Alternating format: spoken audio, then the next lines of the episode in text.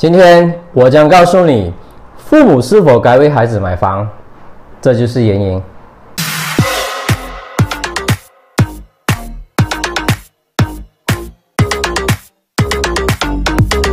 今时今日的经济对许多年轻人而言，生活压力绝对是有增无减，每个月几乎入不堪支，更别提说买房了。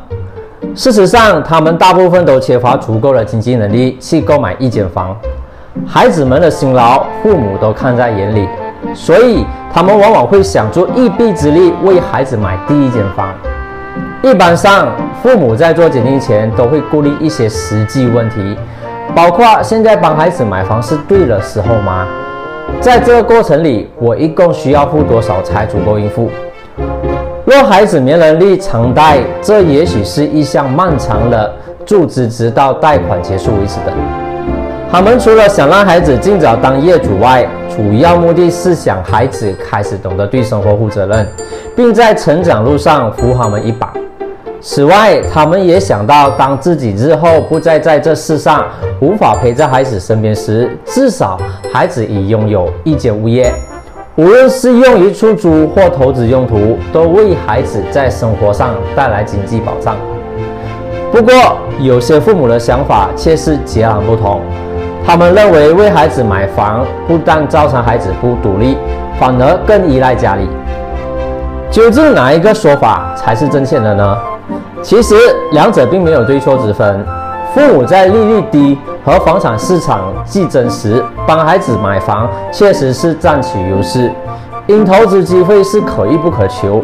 也或许父母愿意帮孩子支付十到十八千的房屋头期款，头期款越多。利息率也会相对降低，在未来供款时也会轻松些。每个父母的财政状况都不相同，而采用联名购房和做担保人的方式为孩子买房，倒是一个不错的实际方法。联名购房，父母可选择与孩子联名购房，在孩子开始供款或还毕房贷之后，再考虑安排转名手续。这方式对父母较有保障，因为。房屋拥有权是各占一半，即使房贷结束后，父母还继续拥有房屋业权和利益。需要注意一点，转名手续按照转让或赠售的方式，将可能需支付律师及房产费用。担保人，孩子有固定收入但却不高，父母可为其房屋做担保人，父母不必支付任何资金，只需提供相关文件，包括收入表。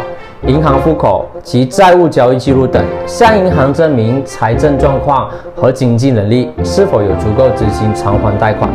若父母本身收入不高，且负有房贷、车贷或其他债务，那房贷获批的几率将随之降低。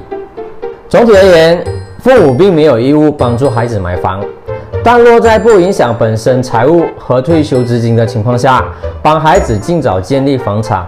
切实能让他们学会负担生活重量及吸取投资意识。